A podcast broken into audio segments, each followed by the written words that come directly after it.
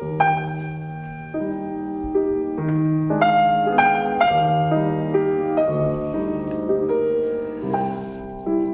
¿qué tal amigos? Em, hoy quiero empezar por presentarles a uno de mis mejores amigos. Em, aclaro que estamos en 1830. Estamos en París, eh, estamos en una calle cerquita de la Plaza de la Bastilla y si me acompañan vamos a entrar sin hacer ruido, porque le molesta el ruido, al departamento donde eh, está el señor Henri Bayle, que es mejor conocido con el seudónimo literario de Stendhal. Y mi amigo está escribiendo la que va a ser su obra maestra. Él no lo sabe, es muy inseguro, pero yo sé, y estoy muy contento por él, que va a ser su obra maestra. Es la novela Rojo y Negro. Ahí está, ahí adelante, sentado a su escritorio, está la lámpara de gas encendida, y ahí está Stendhal escribiendo. Miren lo rápido que escribe ¿eh? este hombre. Eh, va a tardar muy poquitos meses en terminar esta novela que va a tener 800 páginas. Y además de tener 800 páginas va a cambiar la literatura y la psicología modernas. Eh, la psicología también, ¿eh? Ojo, porque Stendhal, una de las cosas que nos enseñó en sus novelas y en algunos ensayos, es que no importa cuán astutos nos creamos, no importa cuán vivos nos creamos, en general no tenemos idea de quiénes somos realmente y no tenemos idea de por qué hacemos las cosas que hacemos. Y de hecho por eso lo considero uno de mis mejores amigos. Porque yo cada vez que me sentí perdido, cada vez que sentí que no sabía lo que estaba haciendo ni por qué lo estaba haciendo, bueno, fue como si eh, Stendhal me dijera, tranquilo, tranquilo, pibe, a todos nos pasa. Eh, Stendhal fue un, un escritor excepcional. Él pensaba que la verdad no está en nuestras intenciones, no está en lo que decimos de la boca para afuera, sino que se revela únicamente en lo que hacemos. Y esto de hecho me viene muy bien para empezar esta columna hoy, que es la segunda columna de, esta serie histórica que estoy haciendo, eh, Años de Transformación. Em, la semana pasada hablé del año 1910 y hoy quiero hablar del año 1830. Eh, porque ese año de 1830 y unos años antes y después, ¿no? En todo el, mundo occidental pasaron cosas muy interesantes. Para bien y para mal, pero muy interesantes, que tienen que ver con la verdad y con la mentira. Eh, lo podría decir de otra manera, podría decir que alrededor del año 1830 empezamos a tomar conciencia de todo lo que nos mentimos en nuestras vidas y en nuestra política y en, nuestra existencia en general. y eso tuvo consecuencias enormes, tomar conciencia de todo lo que mentimos. Eh, consecuencias en el arte, en la ciencia y por supuesto en la política. Por supuesto. Si quieren, podríamos llamar a 1830 el año de las mentiras. ¿eh? Las mentiras que nos contamos eh, en el amor, las mentiras que, que cuentan los políticos y que se cuentan, las mentiras que decimos en sociedad y cómo a veces esas mentiras mueven la historia. Miren, un ejemplo de mentira que analiza Stendhal en, su novela, que para mí es inolvidable, es una escena que releí infinitas veces y creo que la podría decir casi de memoria. ¿eh? Es, es, un momento entre el protagonista, que se llama Julien Sorel, y su amante, que es una chica muy aristocrática, muy hermosa, muy fascinante, y muy complicada que se llama Mathilde de la Mole. Eh, y Julien, bueno, es el típico joven de provincia, pobre, que llega a París lleno de ambición para tratar de dar el, batacazo. ¿eh? Eh, no, tiene, no tiene apellido, no tiene plata, no tiene títulos, es hijo de un leñador, Julián. Eh, lo único que tiene es su ambición y su encanto personal. él gusta mucho a la gente, sobre todo a las mujeres, tiene algo que, que inspira una mezcla de, de, admiración y de ternura, ¿no? Porque es muy inteligente, pero también es ingenuo. Y, es un ambicioso que admira a Napoleón, Napoleón que ya cayó, ¿no?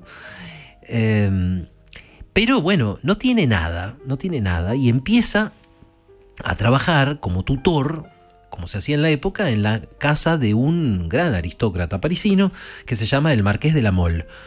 Entonces la hija del marqués, que es esta chica Matilde, se enamora de él. Eh, y le da instrucciones para que una noche Julian se robe una escalera, la apoye contra el frente de la casa y entre por la ventana de su dormitorio para estar con ella. Y Matilde sabe que eso es una cosa que la, compromete muchísimo. Si lo llegan a agarrar en esto, bueno, a, ella como mínimo la meten en un convento y a Julián como mínimo lo, lo echan a patadas de la casa o algo peor.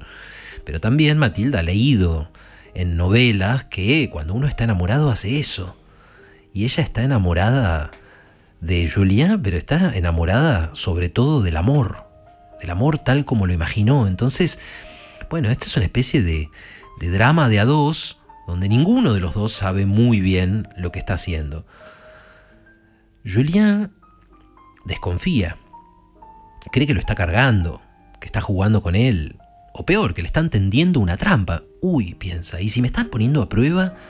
¿Y si apenas me subo la escalera, aparecen todos los criados y me, me muelen a palos?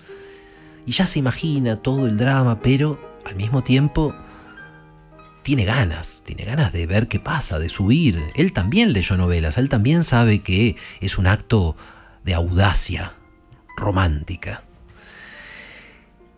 Y odia a Matilde.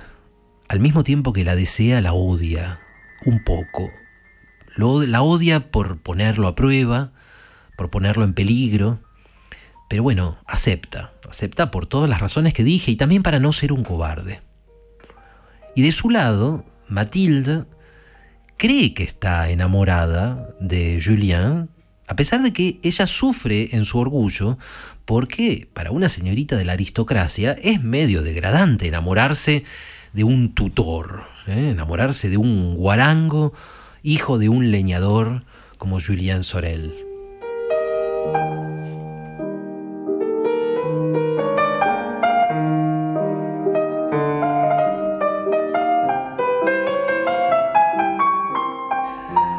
Bueno, la cosa es que esa noche Julien, en efecto, saca la escalera, la apoya contra el frente de la casa, sube, con gran peligro para él, se encuentra con Matilde y esa noche se hacen amantes. Y él en todo momento se muestra muy frío con ella, casi despectivo, porque desconfía, porque piensa que no la quiere. Y al mismo tiempo, Matilde en todo momento, esa noche, se muestra deslumbrada, arrobada, profundamente enamorada de Julien. Bueno, ¿y qué es lo que nos está enseñando acá Stendhal? ¿Qué es lo que nos revela y nos muestra? Que los dos, amigos, esos dos personajes se mienten a sí mismos sin parar y que ninguno de los dos sabe realmente lo que está haciendo. Porque en realidad, la verdad en este asunto es que Julian sí que está enamorado de Matilde a pesar de que él se cuenta a sí mismo que la está manipulando a sangre fría, se dice a sí mismo que ella es una, frívola, una hija de ricos, que jamás lo va a poder comprender, y piensa que él está siendo muy calculador y muy frío, y no se da cuenta de que está enamorado de verdad. Y por su lado, Matilda en realidad no está enamorada de Julián como cree. No es verdad. Ella cree que está enamorada, pero en realidad lo único que sucede es que le encanta verse a sí misma como una heroína de novela que lo arriesga todo por un hombre indigno. ¿eh? Está enamorada de esa imagen, no de Julián. Es decir, que los dos están haciendo una cosa que va a ser determinante en sus vidas, los va a comprometer muchísimo. Es más, Matilde va a quedar embarazada de Julián. Eso es un, no quiero spoilear, pero al final hay un embarazo. Y entonces va a cambiar su vida. Pero en ese momento determinante, los dos se están mintiendo. Y los dos le están mintiendo al otro. ¿Quieren, ¿quieren saber quién más? ¿Quién más estaba mintiendo un montón en este año de la mentira que fue 1830? Ahora estoy pensando en otro lugar del mundo, porque en Buenos Aires, en la República Argentina, un ex militar y estanciero llamado Juan Manuel de Rosas, ¿eh? que un par de años antes había accedido al gobierno de la provincia de Buenos Aires, Juan Manuel de Rosas estaba empezando justo entonces a perfeccionar un discurso y un modo de hacer política que marcó a la Argentina y que de hecho la sigue marcando casi dos siglos después. Eh, todos, todo el mundo sabe que Rosas llegó al poder en medio de la guerra civil, la guerra civil entre los unitarios, que querían organizar al país con un gobierno central fuerte, eh, el gobierno de Buenos Aires, y los federales que sostenían una autonomía mucho mayor de las provincias. Ahora bien, eh, esto se dice fácil, parece claro, pero los discursos de la época, en especial los de Rosas, ya de entrada empiezan a embarullar todo, porque el mismo Rosas en los primeros tiempos decía que él no era federal. Yo no soy federal, decía Rosas, yo soy del Partido de la Patria. Bien.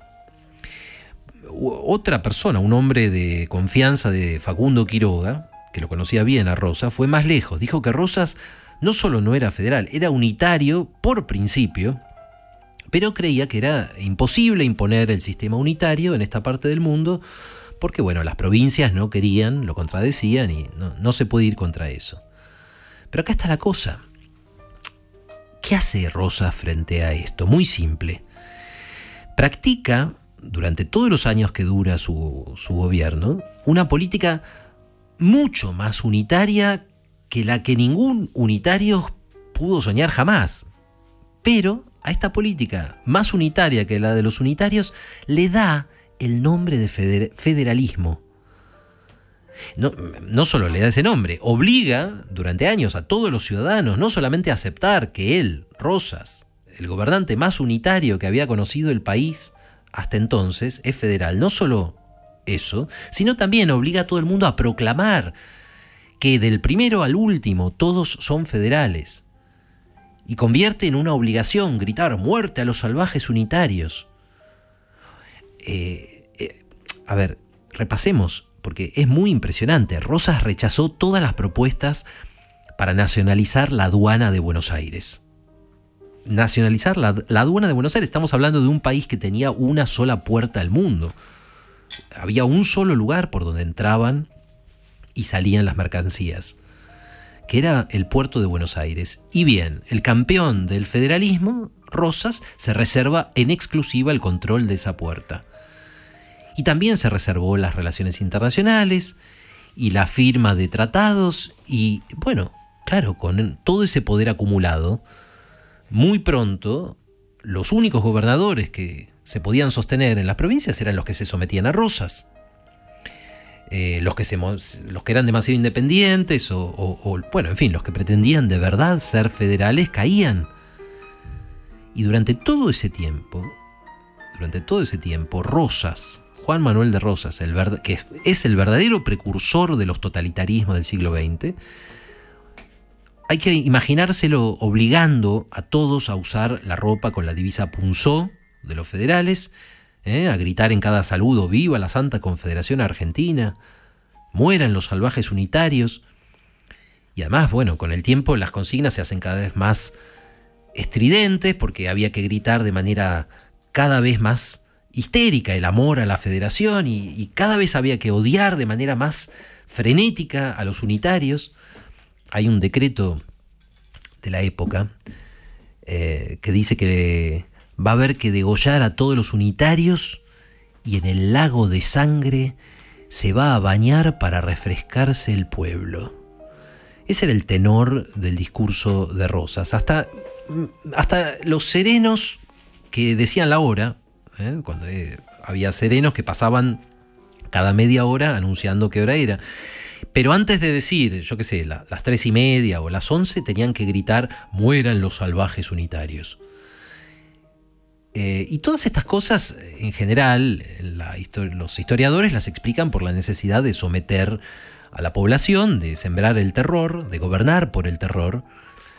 Y no me cabe duda de que es cierto, pero hay una cosa más que me importa porque tiene que ver con una cuestión psicológica y con el año eh, de la mentira que fue 1830. Y es que en las sociedades, eh, lo mismo que en los individuos, cuanto más grande es la mentira, más fuerte hay que gritarla. Más grande es la mentira, más fuerte tenés que gritarla. Y en algún momento se grita tan fuerte que la persona que grita o el país que grita se convierten en locos o en un loquero. Quiero decir, ¿ustedes se dan cuenta de lo que le puede hacer a la salud mental de toda una sociedad tener que repetir a gritos que lo que ven los ojos no existe? Eh, tener que gritar todos los días de la vida que el día es la noche y que llueve para arriba y que lo negro es blanco y que Juan Manuel de Rosas es federal. Es terrible porque con Rosas empieza en la Argentina una patología política que ya nunca terminó. Es una patología política que consiste en presentarse ante la gente y ante el mundo como lo contrario de lo que uno es.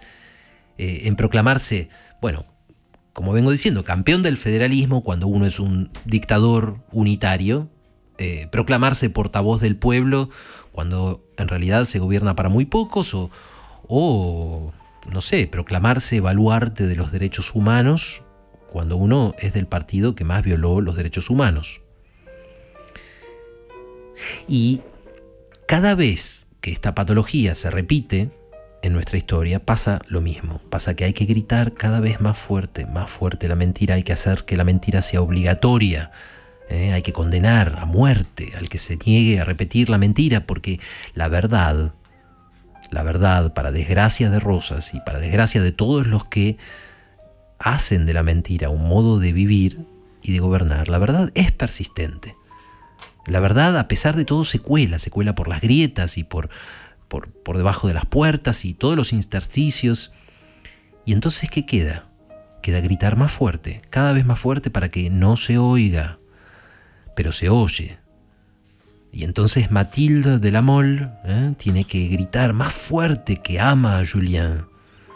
Y Julien tiene que gritar más fuerte que desprecia a Mathilde. Y Rosas tiene que gritar más fuerte que él es federal. Y a pesar de toda esa muralla de gritos, al final la verdad, de alguna manera, se va abriendo paso.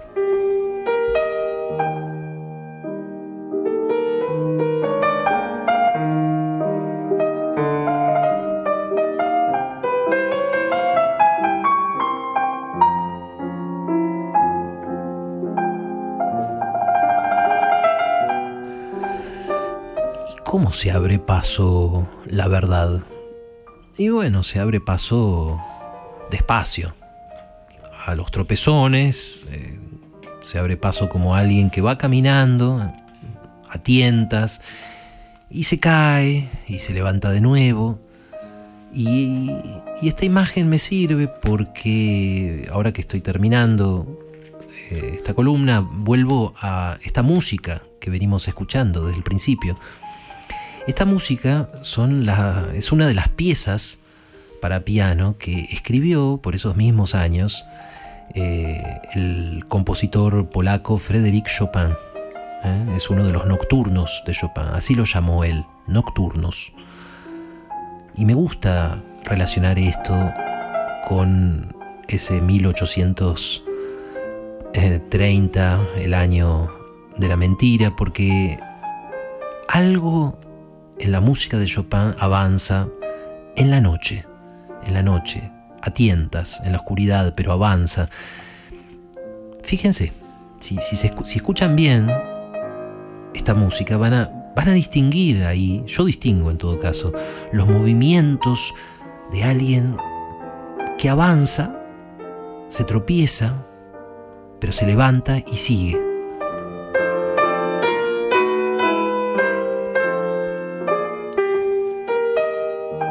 ¿Escuchan eso? A ver, escuchen si pueden, por favor, la, la melodía de las teclas agudas del piano. Escuchemos cómo esbozan una idea, dudan, de repente se precipitan, hay un montón de notas juntas, como si se cayeran, pero se levantan y vuelven a empezar.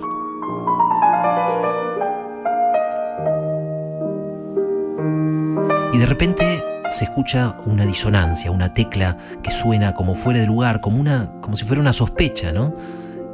La duda, ¿será esto realmente como yo pienso o será mentira? ¿Me estoy diciendo la verdad o me estoy mintiendo? No lo sé, pero no importa. No importa, sigamos buscando. Así, no tenemos más remedio que hacerlo así, a tientas, en la noche, y confiemos en que poco a poco alguna verdad va a aparecer.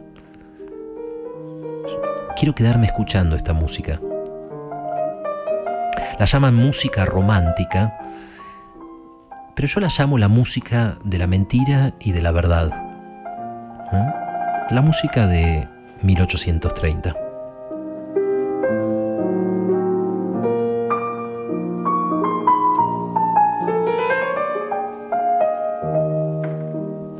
Bueno, el placer de cada semana, ¿no? Era Gonzalo Garcés con la segunda entrega de, de, esta serie histórica, Años que cambiaron todo, hoy 1830.